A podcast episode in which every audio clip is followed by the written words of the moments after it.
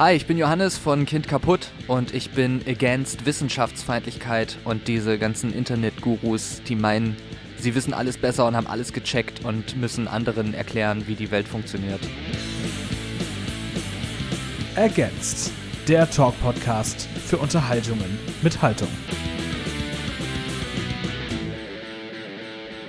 Hi, hallo und herzlich willkommen zu Against, dem Podcast für gute Unterhaltungen mit tollen und spannenden Menschen aus Punk, Hardcore und der gesamten alternativen Szene. Mein Name ist Tom Täufer und die Band, die ich mir heute eingeladen habe, hat für einen meiner absoluten Lieblingsmusikmomente des Jahres 2022 gesorgt. Denn wer es schafft, auf dem Green Juice Festival mittags um zwei dermaßen abzureißen, dass man das Gefühl hat, man guckt gerade einem Headliner zu. Ähm, den muss ich einfach in meinen Podcast einladen. Und genau deswegen ist Johannes von Kind kaputt jetzt bei mir. Hi Johannes. Hi, grüß dich. Schön, dass du da bist. Schön, schön dass ich hier sein darf. Ich freue mich. genau vor einer Woche ist euer neues Album, morgen ist auch noch kein Tag rausgekommen. Genau. Äh, und jetzt mal stumpf nach dem Motto, die nächste Woche ist auch noch keine Woche. Wie waren denn die letzten sieben Tage für euch? Richtig schön. Ist, ja? Äh, ja, so würde ich das beschreiben. Wir haben übelst viele Nachrichten bekommen von, von Leuten, von Fans, äh, wie sehr sie das Album feiern, was denen das bedeutet was schon ihre Lieblingssongs sind und so. Ähm, das, das tut einfach unglaublich gut. Wir haben lange dran gearbeitet, anderthalb Jahre, bisschen länger sogar. Und haben uns mhm. total auf den Tag gefreut, wenn das halt endlich rauskommt. Und dann ist es einfach total schön zu sehen, dass es den Leuten gefällt und dass es denen was bedeutet. Und äh, ja, die, die letzte Woche war echt einfach so balsam für die Seele, für die gestresste Seele. War das auch ein Stück weit Erleichterung für euch dann, dass es jetzt quasi vorbei ist, dass, jetzt, dass ihr jetzt nichts mehr machen könnt? Oder ja. ist es schwierig mit dem Loslassen? Ja, nee, das war auf jeden Fall erleichternd. Man macht sich ja schon selber immer ein bisschen, ein bisschen Druck und will, dass das alles möglichst gut funktioniert. Und äh, es gibt auch viele Sachen, die kann man einfach nicht beeinflussen. So. Äh, und dann umso, umso erleichterter ist man dann, wenn das alles funktioniert und alles draußen ist und gut ankommt. Und ja, das war auf jeden Fall erleichternd. Jetzt habt ihr mit äh, Morgen ist auch noch kein Tag einen recht dystopischen Titel gewählt, möchte ich sagen. Aber vielleicht auch dahingehend passend, äh, wenn man bedenkt, dass euer Gitarrist Konstantin einfach mal einen Burnout gekriegt hat bei der Produktion des Albums. Ähm, kann es sein, dass ihr euch ganz schön äh, über eure Grenzen strapaziert, wenn ihr für die Band arbeitet? Ja. die einfache Antwort. Ähm, ich weiß auch gar nicht, warum wir das so, warum wir das so machen, aber also wir geben halt einfach immer alles, was wir haben, in diese Band und in dieses Projekt. Und ähm, wir sind, glaube ich, alle in unseren unterschiedlichen Bereichen so kleine Perfektionisten mhm. und machen nichts, wenn es nicht aus unserer Sicht 100% oder 120% perfekt ist. Und das führt halt leider auch manchmal dazu, dass man sich da selber so ein bisschen verbrennt. Mhm. Aber ähm, ja, irgendwie ist, wir, wir haben noch keinen, wir haben noch keinen anderen zufriedenstellenden Weg gefunden. Also es fällt uns unglaublich schwer zu sagen, ja, das sind jetzt zwar nur 90 Prozent, da könnte man noch ein bisschen was rausholen, aber wir lassen das jetzt mal so aus Zeitgründen. So, das, das äh, existiert bei uns nicht so, dieser Gedanke, sondern es ist so, und wenn nur noch ein paar Stunden bis zur Abgabe sind, dann wird jetzt trotzdem noch versucht, alles rauszuholen. So. Äh, Was ja, ja, total interessant ist, weil ihr natürlich äh, als, sagen wir mal, Post-Hardcore-Band, ich weiß nicht, wie ihr euch selbst einordnet, ähm, aber ich glaube, das ist so die häufigste Zuschreibung, ja schon auch irgendwo aus einer Punk-Tradition kommt. Und die Idee vom Punk ist ja eigentlich eher erstmal einfach machen, drei Akkorde, schrammeln, passt schon. Wie, wie, passt das zusammen? Das ist eine gute Frage. Das hat auch, das ist auch noch keinem aufgefallen. Ähm, ich weiß gar nicht, ähm, ja, diese, ich glaube, die, die, die Punk, der Punk-Bereich bei uns in der Band ist, ähm, glaube ich, eher auch auf die, auf die gesamte Anti-Haltung zurückzuführen. Mhm. Äh, die ist halt nicht Anti-Perfektionismus bei uns, ähm, aber ja, so, so Anti-System eher, würde ich sagen. Ähm, aber ja, wir sind, wir sind halt alle unglaublich, äh, unglaublich nerdig unterwegs, was Musik angeht. Mhm. Und deswegen ist uns das einfach ein großes Anliegen, da das alles genau auszuchecken und alles möglichst perfekt zu machen. Ähm, aber auch, will ich auch dazu sagen, natürlich nicht irgendwie auf, auf Lasten des, der Emotionalität und der Gefühlswelt in dem Album. Also wir haben bei dem Album wahrscheinlich sogar noch mehr als beim ersten drauf geachtet, dass wir möglichst viel von der Live-Energie einfangen und dass es organisch ist und zusammengespielt und nicht einfach nur alles zusammengeschnitten und äh, äh digital. Mhm. Ich, äh, ich wollte sowieso noch darauf zu sprechen kommen, wie sehr man euch anmerkt, dass ihr diese, diese Energie, diese Energie, diese Energie sehr, sehr gut irgendwie übersetzen könnt, äh, sowohl zwischen Bühne und Platte als auch umgekehrt. Ähm, es ist aber ein ganz schöner Spagat zwischen Perfektionismus auf der einen Seite, Anti-System, Anti-Mainstream, vielleicht auch anti-hochpolierte Produktion hm. ähm, und einem Hardcore-Sound, der irgendwie äh, natürlich immer so ein bisschen, ähm, sagen wir mal, gegen Strukturen geht. Gleichzeitig schreibt ihr aber auch Songs, die durchaus Ohrwurmpotenzial haben. Hm. Ich weiß gar nicht, ob sich das so ausschließen muss, ob man, äh, also ich, ich sag's jetzt mal so überspitzt als These, ähm, äh, Hardcore-Punk-Mucke darf nicht äh, darf kein Hitpotenzial haben und äh, muss irgendwie, muss irgendwie total schrammelig und schlecht eingespielt sein. So, das ist ja eigentlich, das ist, das kann ja auch nicht der Weg sein. So, ich finde, ähm, das eine ist halt irgendwie die Emotionalität in der Musik und die Attitüde. Und das andere mhm. ist ähm, das Handwerk. Und wir versuchen halt beides irgendwie in ein Gleichgewicht zu bringen, so dass es handwerklich einfach gut gemacht ist und so das, das Beste, was wir halt abliefern können. Und gleichzeitig emotional aber auch die Gefühlswelt transportieren kann, die wir halt rüberbringen wollen. So. Und das, ich gebe dir recht, das ist äh, in gewisser Weise ein Spagat, fühlt sich für uns aber eigentlich gar nicht nach einem Spagat an. Weil wir das, was wir schreiben, also wir machen halt im Studio einfach das, worauf wir Bock haben und beim Songwriting auch einfach das, worauf wir Bock haben. Deswegen mhm äh, fühlt sich das für uns nie irgendwie konstruiert an. So, ah ja, wir, wir haben jetzt hier diesen Chorus und den müssen wir so spielen, damit es irgendwie ins Radio kommt oder so. Also solche Gedanken gibt es bei uns halt nicht.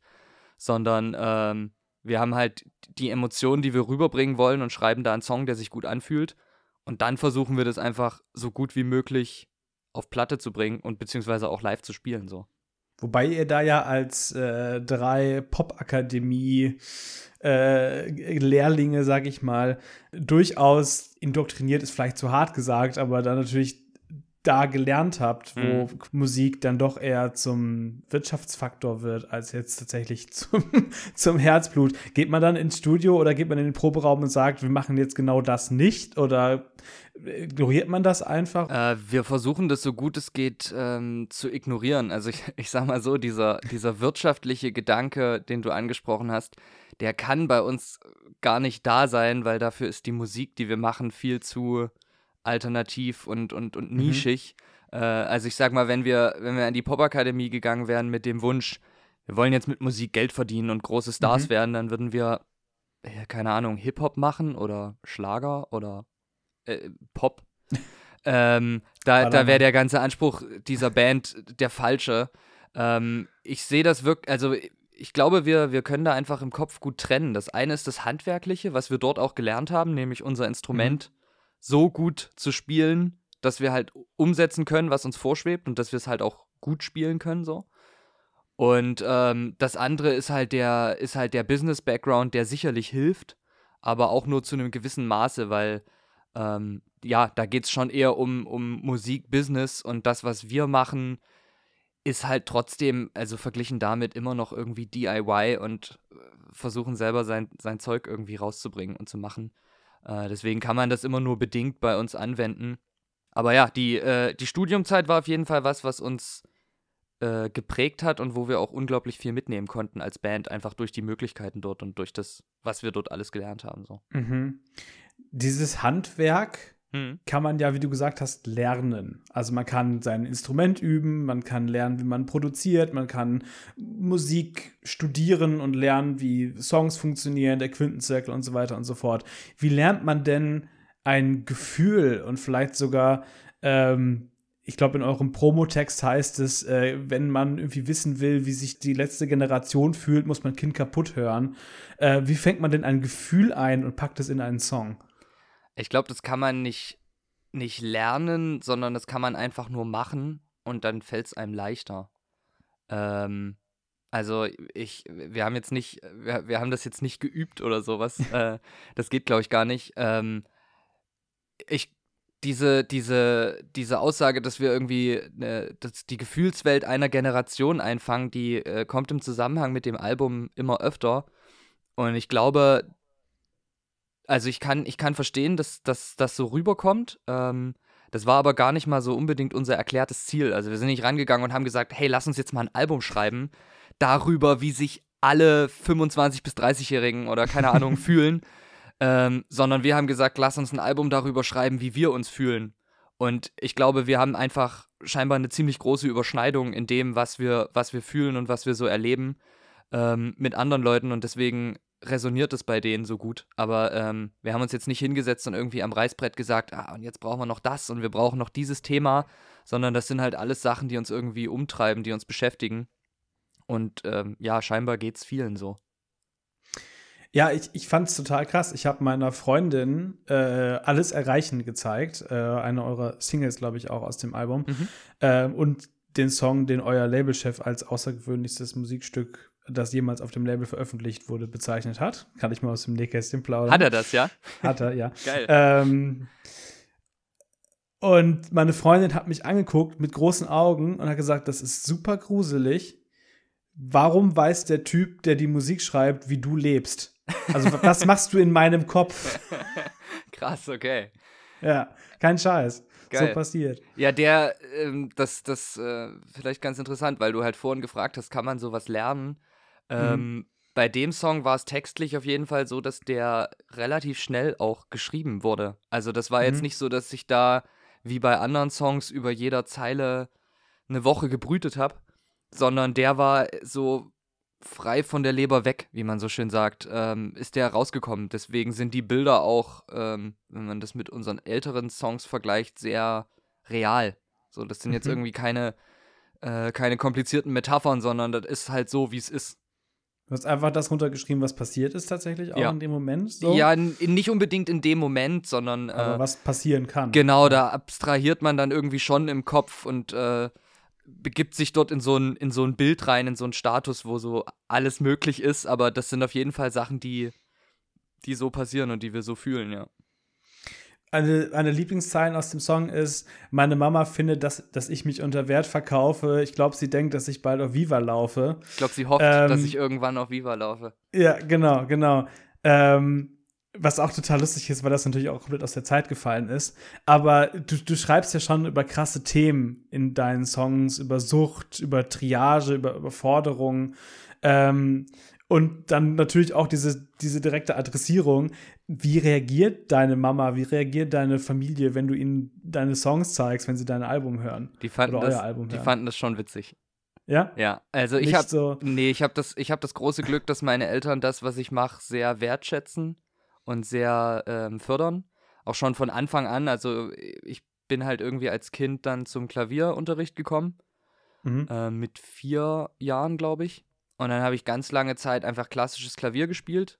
Und ähm, war dann, ähm, als ich aufs Gymnasium gekommen bin, war ich dann so in so einer Schulband AG. Und von da hat sich das dann irgendwann ich weiterentwickelt. Dann, ah ja, geil, ja. die, die Früherziehung. Genau, ja. und dann, dann hatte ich irgendwann Lust mit äh, E-Gitarre anzufangen und habe mir das so halb selbst beigebracht, halb hatte ich so ein bisschen so einen Lehrer. Und von da an hat sich es dann immer weiterentwickelt. Musik war dann, hat dann Schritt für Schritt einen immer größeren Stellenwert eingenommen, bis ich irgendwann an dem Punkt war, wo ich gesagt habe, ich will also das so professionell wie es irgendwie geht halt machen und, und damit den Großteil meiner Zeit verbringen. So. Und äh, meine Eltern sind da Gott sei Dank sehr ähm, rücksichtsvoll und, und, und, und fördern das. Und äh, dafür bin ich auch extrem dankbar, weil ich kenne andere Leute, bei denen das halt nicht so ist, bei denen das mhm. vielleicht sogar eher belächelt wird von den Eltern.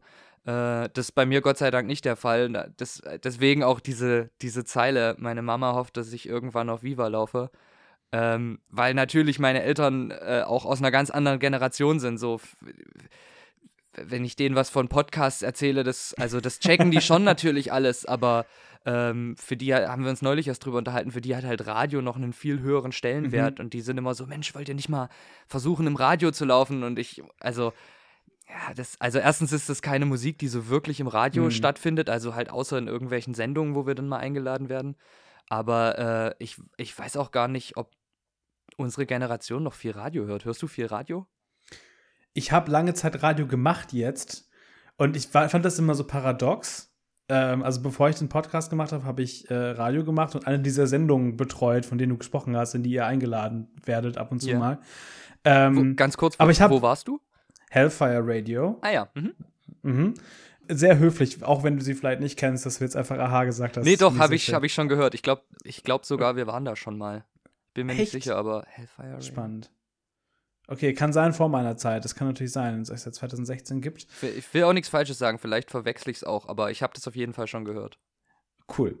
Ähm, und was ich so paradox fand, ist, dass ich das immer gemacht habe. Ich habe super viel Radio gemacht, moderiert äh, und war total aktiv, habe aber selbst in meiner Freizeit total wenig Radio gehört. Hm ich höre jetzt inzwischen wieder so ein bisschen äh, so Webradio zum Frühstück, mhm. so Alternative Musikstreams oder sowas.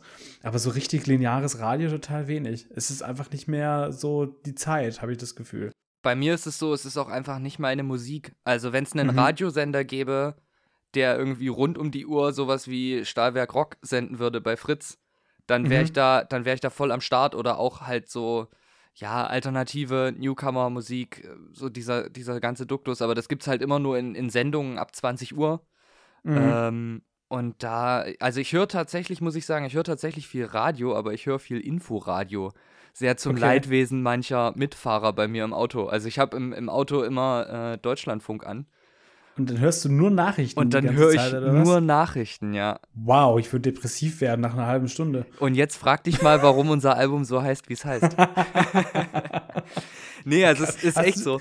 Ja. Ich, ich Hast bin du nie das Gefühl, dass du einfach sagen musst, okay, ich muss jetzt den Kopf zumachen und irgendwie einfach mal abschalten und irgendwie jetzt oder hast ja. du das Bedürfnis nicht? Doch, doch schon, aber ich habe auch trotzdem das tiefe innere Bedürfnis zu wissen, was abgeht.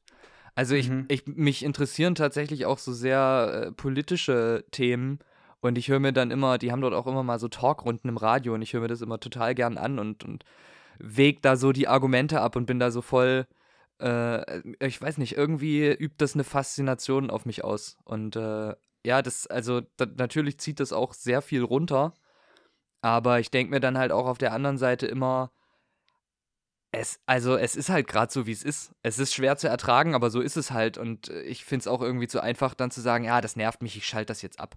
Das beschreibt ziemlich gut meine zwiegespaltene Suchtbeziehung zu Twitter.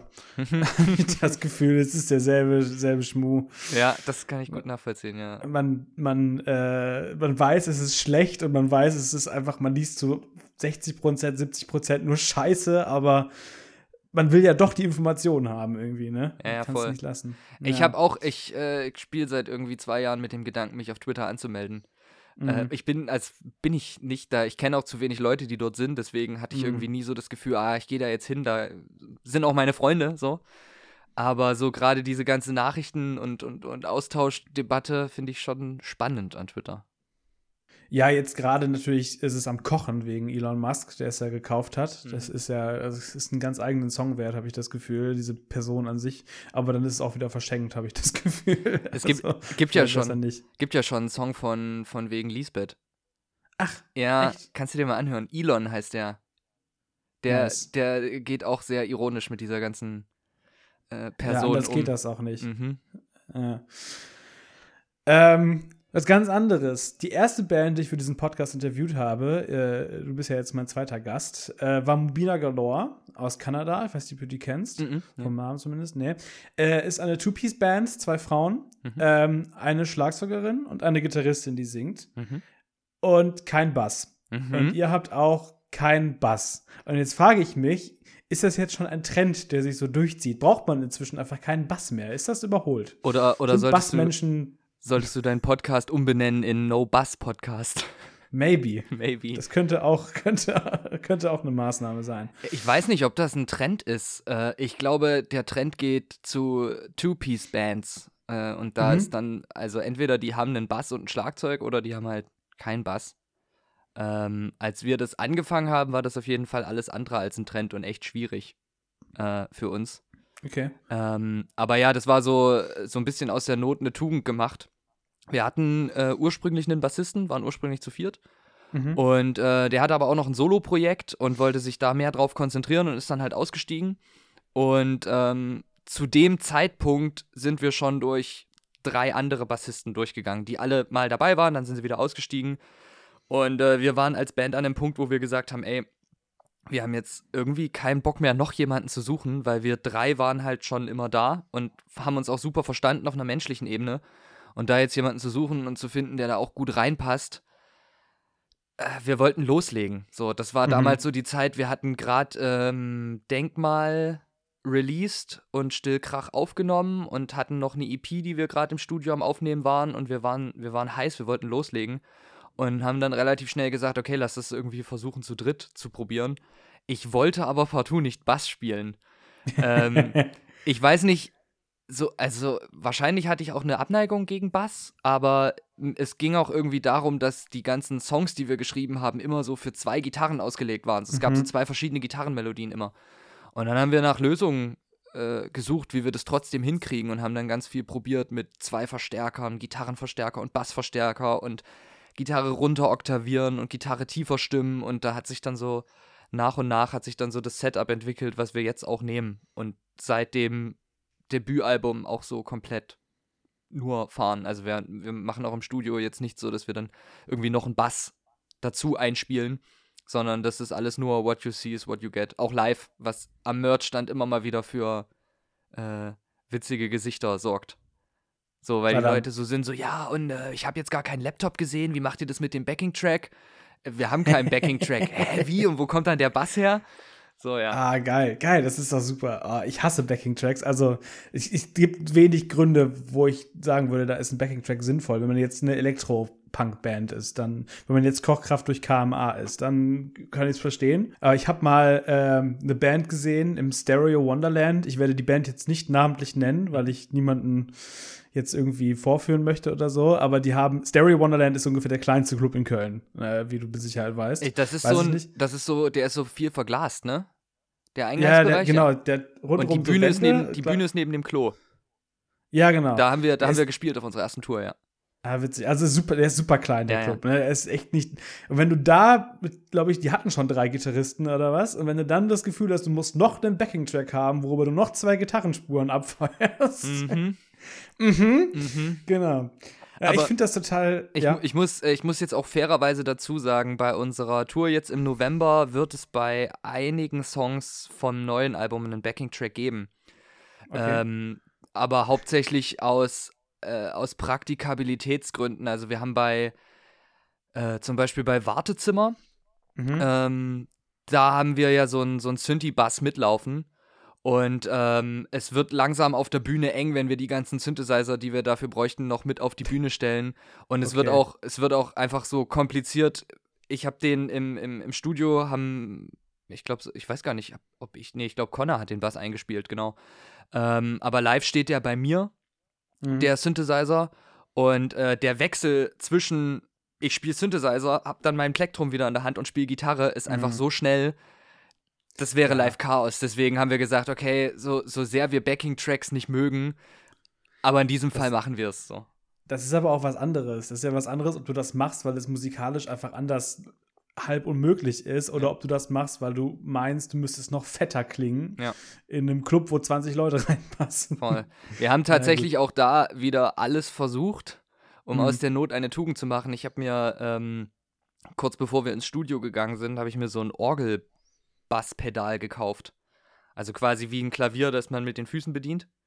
Mhm. Und hatte, Okay, hatte irgendwie gehofft, dass ich darüber den Synthesizer spielen kann, aber das, äh, wir haben es wir haben's gelassen. Das war einfach heillose Überforderung und äh, wir wollen uns auch noch ein bisschen aufs Spielen konzentrieren können. Linker Fuß Pedalboard, rechter Fuß Bass Synthesizer, Ja, Gitarre und Gesang. Ja, okay, man hat auch noch so und so viele Gehirnhälften. ja, Ne? genau. Verstehe ich.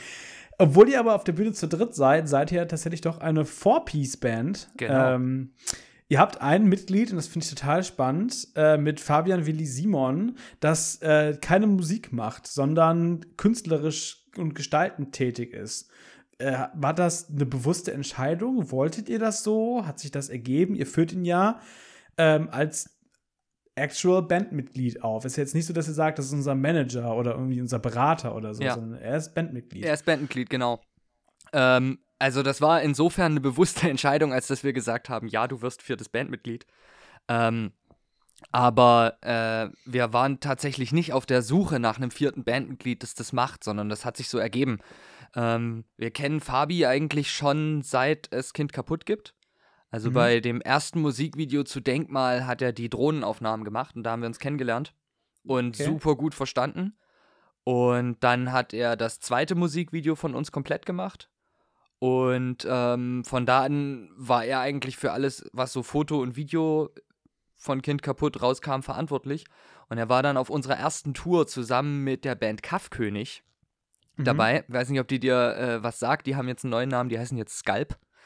Kannst du okay. mal auschecken. Nee, noch nicht. Und gehört, ähm, mit denen waren wir zusammen auf Tour. Die hatten witzigerweise auch keinen Bassisten. Auch eine, damals war das eine Two-Piece-Band. Mhm. Und ähm, da war Fabi mit auf Tour und hat halt die ganzen Fotos gemacht und so. Und wir haben uns so gut verstanden und irgendwie Fabis Rolle auf dieser Tour ist mehr und mehr von ich bin hier dabei und mache Fotos hin zu ich mache alles mit. Also ich, ich kümmere mich um alles, ich denke mit bei der Band. Äh, wir haben dann auch auf Tour über so die nächsten Veröffentlichungen geredet, die wir geplant haben. Da ging es dann halt um unser Debütalbum. Und ähm, er war da schon, er war da so involviert und hatte da so Bock drauf, dass wir irgendwann gesagt haben, ey, sag mal, willst du eigentlich nicht Teil der Band werden? So, klingt vielleicht weird, aber und er war halt auch so, ey, auf jeden Fall habe ich übel Bock drauf. Und äh, ja, seitdem ist er Teil der Band. Und es, also ich finde irgendwie, wenn man so drüber nachdenkt, macht es eigentlich total Sinn, weil in der heutigen Zeit ist halt irgendwie einfach nur im Proberaum stehen, Mucke machen und ein paar Gigs spielen, reicht halt leider nicht mehr, auch mhm. wenn wir das gerne so hätten. Äh, sondern es ist halt viel Instagram, jetzt kommt TikTok dazu. Du bist eigentlich mhm. ähm, mehr oder weniger ein Content Creator geworden. Und ähm, da macht es für mich aus der Hinsicht eigentlich total Sinn, einen, einen, einen visuellen ein visuelles Bandmitglied zu haben, das sich, das sich um die visuellen Geschichten kümmert und sich Gedanken macht, hey, wie bauen wir das auf, wie kriegen wir das hin, dass das alles möglichst kongruent ist und, und Sinn ergibt und ineinander greift und so. Und das ist so voll Fabis Ding. Ist vielleicht auch schon ein Punkt, wo man merkt, dass man es hier nicht mit einer Punk-Band zu tun hat, sondern mit einer Band der Postmoderne, also einer Post-Hardcore-Band. Ich weiß nicht, das ist vielleicht jetzt ein bisschen konstruiert, die mhm. Brücke, aber es ist ja definitiv etwas Neues. Ich habe bis jetzt von keiner anderen Band gehört, die das so klar kommuniziert. Klar haben Bands Teams und haben Band, Bands auch dann Social Media Manager und so weiter und so fort, aber zu sagen, nein, das ist jetzt ein Bandmitglied, der ist quasi gleichberechtigt mit den Menschen, die auf der Bühne stehen und Musik machen, weil wir den Teil, der nicht mit Musik zu tun hat, als genauso wichtig betrachten wie, äh, wie das Musikalische, finde ja. ich, find ich fast revolutionär, muss ich sagen. Ja, das, äh, das war, für uns war das gar nicht so ein großes Ding. Für uns hat sich das einfach natürlich angefühlt, äh, weil dieses Label ist, äh, ich glaube, das Label ist auch einfach was, was es, was für die Außenwelt halt so ein krasses Ding ist. Aber für uns ist es halt so, wir haben aktuell meistens einmal die Woche so, ein, so einen großen Call. Wir wohnen ja alle in unterschiedlichen Städten und haben dann immer einen, einen Videocall, wo wir über alles reden, was so in der Woche ansteht, was so gemacht werden muss. Und da ist Fabi einfach seit fünf Jahren, vier Jahren äh, feste, fester Teil und ist da genauso mit dabei. Und wenn wir drüber reden, hey, machen wir das so oder machen wir das so, dann hat er da genauso eine Meinung wie wir alle und die wird genauso berücksichtigt. Und deswegen, ja, für uns, für uns hat sich das total natürlich angefühlt, aber ich kann total verstehen, dass das nach draußen so ein Wow, das ist ja mal außergewöhnlich ist. aber das, also es war gar nicht so, dass wir jetzt irgendwie gedacht haben, ja, krass, äh, das ist jetzt voll was Besonderes. Es ist sogar so, dass wir da lange Zeit gar nicht so oft drauf angesprochen wurden, weil wir das gar nicht so nach außen gekehrt haben. Äh, so im, im Sinne von, hey, guckt mal, wir haben hier ein viertes Bandmitglied und das macht nicht Musik, sondern das war einfach so, ja, haben wir halt, ist das was Besonderes? ist er dann auch bei, beim Songwriting irgendwie beteiligt oder äh, gibt er da zumindest Feedback oder trennt ihr das dann trotzdem? Ähm, oder machst das nur du? Wie läuft das? Nee, genau, be beteiligt im Sinne von Mitschreiben ist er da nicht. Äh, das Musikalische überlässt er komplett uns. Mhm. Aber er gibt, also er hört sich das natürlich dann auch immer alles an, wenn wir irgendwelche neuen Songideen gemacht haben und dann so Demos rumfliegen. Und da gibt er dann auch auf jeden Fall Feedback. Und er hat auch, äh, gibt auch immer mal so, so Visionen mit rein, so, ey, ich hätte voll Bock, wenn das nächste Album vielleicht so ein bisschen mehr in die Soundrichtung geht oder ich könnte mir das voll mhm. so vorstellen. Ähm, das ist, das macht er schon so. Ähm, und äh, genau, Songwriting ansonsten ist bei uns eigentlich relativ demokratisch. Äh, also wir schreiben eigentlich immer alles zusammen. Äh, und es gibt halt meistens eine Idee von einem von uns dreien, äh, die er irgendwie mitbringt dann zur, zur Probe oder zur mhm. Session. Und das ist aber auch echt, äh, das verteilt sich eigentlich echt ganz gut. Also mal ist es eine, eine Gesangsidee oder ein Riff von mir, mal ist es ein Gitarrenpicking von Connor und ganz oft ist es auch ein Drumgroove von Mattes, auf dem dann so ein Song aufbaut. Und dann, Krass. Genau, und dann stehen wir im Proberaum und dann jammen wir da eigentlich erstmal ganz viel drüber und äh, ja, ich, ich, will nicht sagen improvisieren, aber doch halt, also Jam, gucken, wo uns das hinbringt, was wir da für ein Gefühl kriegen und fangen dann da von da an an einen Song zu bauen. Meistens gibt es bei diesem Jam dann schon irgendwie eine Melodie oder Textidee für den Gesang. Und das nehme ich dann immer mit nach Hause und schreibe dann darauf die Texte. Gibt mhm. auch ein, ein, zwei Songs auf dem Album jetzt, wo es zuerst den Text gab und dann haben wir daraufhin das Instrumentale geschrieben. Äh, ist aber eher nicht die Regel. Sondern Was wäre da so ein Beispiel dafür? Äh, Anfang und Ende. Da war, der, mhm. da war der Text zuerst da und flog auch eine ganze Weile so im, auf dem Ideenstapel rum, bis wir den angefasst haben. Und dann hatten wir irgendwann bei einer, bei einer Probesession gerade keine neuen Ideen und dann war ich so, ah, ich, hier, hier liegt noch so ein Text rum, da, habe ich mal irgendwie was probiert und dann haben wir den angefangen. Das ging dann auch tatsächlich extrem schnell, äh, weil wir dann, wir hatten ganz klare, ganz klare Vorstellung von dem Song. Das muss so ein drei Minuten die ganze Zeit durchballern, Punk mhm. aufs Maul-Song werden. Und äh, der war dann, der, der war innerhalb von drei Stunden so gut wie fertig. War dann ja auch einer der ersten Songs oder ich glaube sogar der erste Song von dem Album, der veröffentlicht wurde. Ne? Genau, ja, das war die erste Single. Ja. ja. Ich finde das total spannend, euren Prozess. Ich glaube, diesen demokratischen Prozess ähm, hat man nicht so häufig, ist aber natürlich eigentlich fast am schönsten, wenn da alle so irgendwie mitwirken und dann Synergien entstehen können irgendwie. Ähm, was man aber auch definitiv merkt bei euren Alben und das, obwohl ihr jetzt, ich traue mich fast gar nicht zu sagen, relativ neu seid mit dem, was ihr macht, so hm. fünf, sechs Jahre, da gibt es natürlich Bands, die schon viel, viel länger dabei sind, ist, dass ihr ähm, dass man das Gefühl bekommt, dass, dass eine Vision hinter euren Alben dahinter steht. Das erste Album war ja sowieso eine Konzeptplatte mhm. und aber auch jetzt bei dem zweiten Album, ähm, morgen ist auch noch kein Tag, kommt es so rüber, als hättet ihr schon einen gewissen künstlerischen Anspruch dahinter. Also ja, dass ihr nicht einfach nur Songs gesammelt habt und jetzt gesagt habt, okay, jetzt haben wir genug für eine Platte, jetzt lass das mal irgendwie rauspressen, was könnten wir eigentlich aufs Cover machen, sondern dass da schon irgendwie eine gewisse künstlerische Vision dahinter steht. Täuscht der Eindruck oder stimmt das? Nee, das stimmt auf jeden Fall.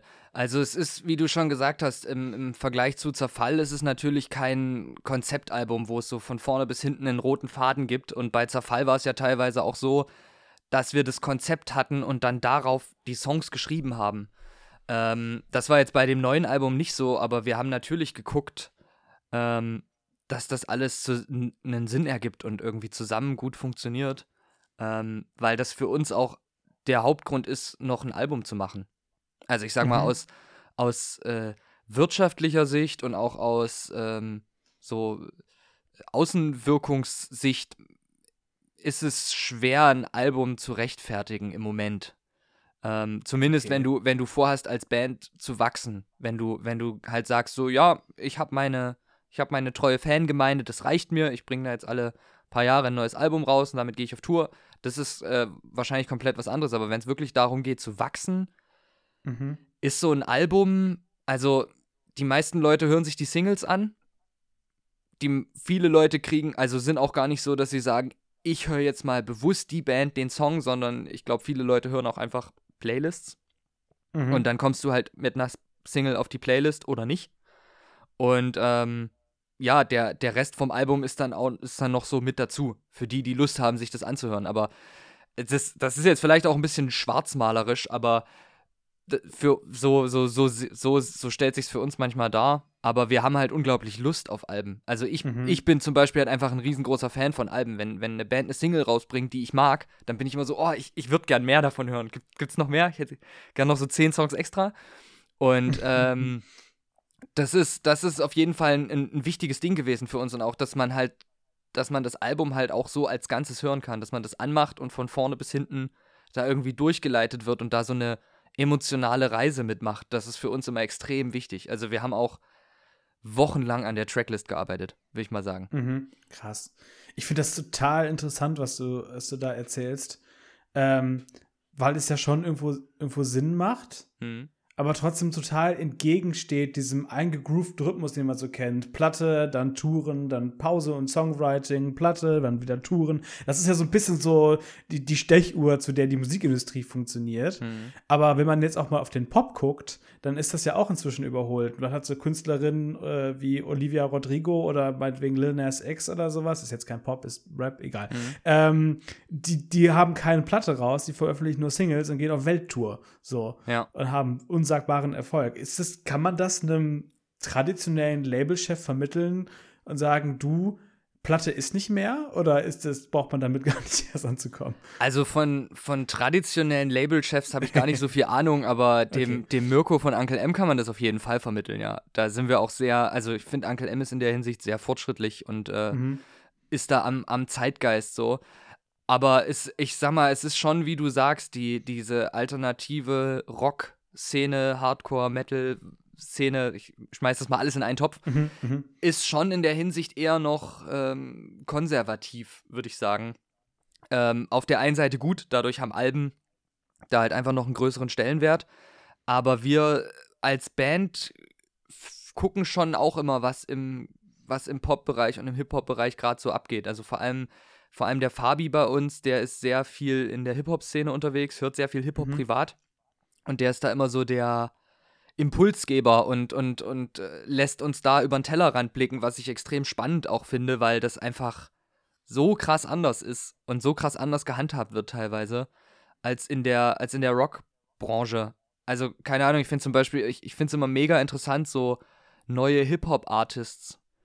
Kann man, mhm. jetzt, kann man jetzt musikalisch davon halten, was man will, aber so in dieser, in dieser Hochphase von diesem Autotune, deutschsprachigen mhm. Cloud-Rap, ähm, da fand ich es total interessant zu beobachten, wie Artists nicht mal einen einzigen Song draußen haben und schon, keine Ahnung, 50, 100.000 Follower auf den Socials hatten und einfach ein Hype da war, bevor überhaupt ein Song gedroppt wurde. Einfach nur mit ein paar Handyvideos aus dem Studio. Okay. Und ich finde das einfach so, ja, das, ich, ich, bin da auch, ich bin da auch zwiegespalten, weil das ist halt so dieser, dieser riesige Hype da drum. Das, das kann ja irgendwie auch nur eine Blase sein. Aber ich finde es trotzdem total spannend zu beobachten, wie ganz anders da an Musikvermarktung rangegangen wird. Total faszinierend. Das ist ja auch so ein Ding, du hast eben schon von TikTok gesprochen, äh, dass jetzt immer mehr auch, also vielleicht jetzt noch nicht im Punk und Hardcore, aber da vielleicht auch darauf geachtet wird, kannst du den, kannst du den Refrain, kannst du nicht den Song mit dem Refrain anfangen? Das ist besser für TikTok, dann können wir mhm. das besser auf TikTok vermarkten. Das finde ich total faszinierend, dass es diesen Trend da jetzt auch schon irgendwie in diese Richtung gibt, dass darauf geachtet wird, weil das echt wirklich ein Erfolgsmagnet halt auch irgendwo ist. Ja. Ich finde aber auch, also ich bin mittlerweile bei TikTok auch immer mehr zwiespältig einge, mhm. äh, eingestellt, weil halt gerade dadurch, dass es jetzt so gut funktioniert und dass es, es gab ja im letzten anderthalb, zwei Jahren, ich finde so seit, seit der Pandemie ist TikTok irgendwie zumindest in Deutschland so übelst groß geworden. Ähm, da gab es ja ganze Künstlerkarrieren, die innerhalb von zwei Jahren dort Skyrocketing angefangen haben. Mhm. Äh, und ich finde das einerseits total spannend und voll schön, weil das wahrscheinlich Künstler wären, die sonst nie ähm, annähernd auch nur den Erfolg erreicht hätten. Andererseits auch, es, da entstehen halt so Trends. Und dann gibt es ganz viele Künstler, die halt auf diesen Trends so mitschwimmen. Und ich dann manchmal mich frage so, okay, brauchen wir jetzt den hundertsten Song, der so ist, der über dieses Thema ist, der nahezu identisch instrumentalisiert ist? Andererseits, ja, ist, ich meine, ist halt dann auch Pop. Also da, äh, das ist halt so, da gibt es immer, gibt's immer Strömungen und so. Aber ähm, ich finde privat TikTok extrem spannend und verbringe da auch wahrscheinlich deutlich mehr Zeit, als gut für mich ist. ähm, ich versuche es aber auch gleichzeitig ähm, beim Songwriting komplett auszublenden. Also es gibt okay. keinen einzigen Song auf diesem Album, wo wir gedacht haben, hey, lass uns jetzt mal noch hier eine Line einbauen, die gut ist für TikTok. So. Ähm, das, äh, das hat nicht stattgefunden. Das äh, wäre auch gegen alles, was wir so, wofür wir so stehen. Deswegen, äh, genau. Wobei ihr an die Hip-Hop-Tür ja doch angeklopft habt mit äh, Stolpern, dem ersten äh, Kind kaputt-Song ohne äh, Schlagzeug, sondern mit Synthy-Instrumentalisierung. Ja. Ähm, der hat mich, muss ich sagen, so ein bisschen erinnert an den anderen Johannes, den ich mal interviewen durfte, oder besser bekannt als Jojo von Sperling. Ah, ja. äh, war da ein Einfluss gegeben in die Richtung oder äh, klingt das einfach nur zufällig relativ an nahend. Ich glaube, das ist Zufall. Ich habe da auch schon äh, Referenzen zu Trettmann gehört. Okay. Ähm, für uns ist diese ganze ist diese ganze Hip-Hop-Thematik eigentlich gar kein also für uns, wenn ich, wenn ich rappe in Songs oder, oder ich nenne das auch eigentlich lieber Sprechgesang, mhm. ähm, ist das nie so, dass wir jetzt so sagen, oh, ja, genau, da stoßen wir jetzt gerade eine neue Tür auf in ein neues Genre, sondern äh, für uns ist das ein, mh, hm, wie sage ich das am besten, das ist so eine Farbe, die wir nutzen, um halt unsere Musik zu machen. Und äh, ich meine, wenn du dir die älteren Sachen von uns anhörst, zum Beispiel Wir bleiben hier stehen, was auf unserer ersten EP war, mhm. da sind die Strophen ja eigentlich auch gerappt. Und ähm, das war schon immer auch, also ganz, ganz, ganz am Anfang von Kind kaputt, wo wir noch keine Tracks draußen hatten und nur so halt unsere Songs im Proberaum hatten. Auch da gab es einige Songs, die wurden nie veröffentlicht, wo ich auch schon diesen Sprechgesang-Vibe drin hat. Und äh, deswegen, das war für uns schon immer da. Äh, und es war jetzt nie so, ja komm, wir machen jetzt mal voll was Neues, sondern eigentlich, eigentlich war es immer da. Es ist nur halt mal mehr, mal weniger durchgekommen. Äh, keine Ahnung, auf dem Album, ich glaube bei Vermeiden, habe ich auch einen Sprechgesang-ähnlichen Flow und gehe dann aber auch immer mal wieder ins Singen. Also, das war eigentlich schon immer da. Das, was dann wirklich neu war für uns, war Autotune. Äh, und mhm. das war aber auch eine bewusste Entscheidung, ähm, zu sagen, hey, ey, lass uns mal das, lass uns das mal ausprobieren, wir finden es geil. Ähm, wir haben von, als wir das Album angefangen haben zu schreiben, haben wir uns schon vorgenommen, neue Sachen auszuprobieren. Also es war klar, dass wir nicht einfach Zerfall 2.0 schreiben wollen. Mhm. Und ähm, das hatte sich ja auch schon mit der, mit der EP, die nach dem ersten Album rauskam, also mit Endlich wieder, hatte sich das ja auch schon in neue Richtungen bewegt. Da haben wir mal so ein bisschen, so ein bisschen Indie-Anspielungen genommen und äh, deswegen, wir wollten auf jeden Fall ganz viel Neues ausprobieren und wir hatten dann beim Songwriting den Song Vergessen geschrieben. Ich weiß nicht, ob du, mhm. ob du den so ein bisschen im Ohr hast. Ähm, und da mhm. hatten wir bei der Strophe, als wir die geschrieben haben, hatten wir dann so, äh, hatte ich dann diese diese, diese Melodie und diesen Text und haben uns dann drüber unterhalten und ich meinte die ganze Zeit so, ey, ich finde das voll spannend, weil ich klick, ich krieg da so ein bisschen so Cloud-Rap-Assoziationen, so von dem, von dem Flow und wie die Melodie so geht. Das könnte ich mir voll gut mit Autotune vorstellen, so, haha, witzig, wollen wir das mal ausprobieren aus Scheiß so. Und dann haben wir das ausprobiert und waren so, das ist schon irgendwie geil. Also irgendwie ist das mhm. so ein, ist das so ein Vibe, der halt besonders ist, so mit diesem, mit diesem Rockband-Arrangement und dann hat man da aber Autotune drüber und im Chorus bricht aber dieser Song voll aus und ich schreie. Mhm. Ähm, das fanden wir so spannend, dass wir gesagt haben, lass uns das mal machen. Und daraufhin ähm, kam dann der Gedanke, hey, ich habe hier noch so eine, so eine Demo, die ich mal am Rechner angefangen habe, die eigentlich überhaupt nicht für, für Kind kaputt gedacht war. Äh, da habe ich so mit Autotune rumexperimentiert. Aber ich fand den Text halt immer total schön. Mhm. Wollen wir uns die mal anhören? Und dann haben wir uns die angehört und fanden das alle richtig geil. Und dann haben wir gesagt, lass uns die versuchen mit aufs Album zu packen, aber lass uns versuchen aus diesem, das war halt, also das war rein am Computer zusammengebastelt, so also alles mhm. synthetische Sounds. Lass uns versuchen, das so organisch, wie wir das, wie es halt passt, irgendwie zu machen. Und dann haben wir angefangen, den Song zu bauen. Und auch, weil du vorhin gesagt hast, das ist alles ähm, gesampelt, ähm, finde ich es interessant. Das, was wir dort gesampelt haben, sind alles die Instrumente, die wir auch im Studio haben. Also wir sind jetzt nicht hingegangen und haben gesagt, äh, ja, wir suchen uns jetzt hier ein geiles Snare-Sample raus und jetzt eine coole Kick, sondern Mathis ist rüber in den Aufnahmeraum gegangen und hat mehrmals auf jede Trommel gehauen. Und das haben wir gesampelt und mit den Samples haben wir gearbeitet. Das einzige äh, Künstliche da drin ist, glaube ich, echt eine klassische 808, die halt drunter liegt, um diesen Boom-Soundeffekt zu Mhm. erzeugen. Äh, ansonsten ist das alles auch das Drumkit von Mathis, nur mit ganz vielen Effekten und ganz viel Verfremdung drüber. Äh, ja. Ich finde das, find das total cool, wie sehr ihr äh, oder beziehungsweise wie wenig ihr euch Grenzen setzt bei dem, was ihr macht und wie offen ihr daran geht, ohne euch dabei aber zu verlieren halt. Also alles, was ihr macht, ist halt trotzdem irgendwie noch original, Kind kaputt. Hm. Ähm, aber eine Sache habt ihr noch nicht ausprobiert, für die du eigentlich total prädestiniert wirst. Wann kommt der erste Kind kaputt Song mit Dudelsack? Das fragen meine Eltern auch immer mal wieder. Wirklich? ja, wirklich. Ah, ich weiß nicht. Ich, ähm, also so gerne wir, so gerne wir ausprobieren, da, da sind unsere, also momentan sind da, sind da unsere kreativen, äh, ist da unsere kreative Offenheit noch nicht weit genug. Also ich, bei Dudelsack geht halt bei mir direkt diese Assoziation zum Mittelalterrock los. Mhm. Und ja, da sehe ich, das, äh, nee, das sehe ich gerade noch nicht. Also wenn uns irgendwann mal eine Idee kommt, wie man das einbauen kann, ohne dass diese Assoziation in den Köpfen auftaucht, dann auf jeden Fall. Auch samplen, vielleicht. Den Und so. Dudelsack samplen. Ja. Ja, das, das könnte man probieren, voll.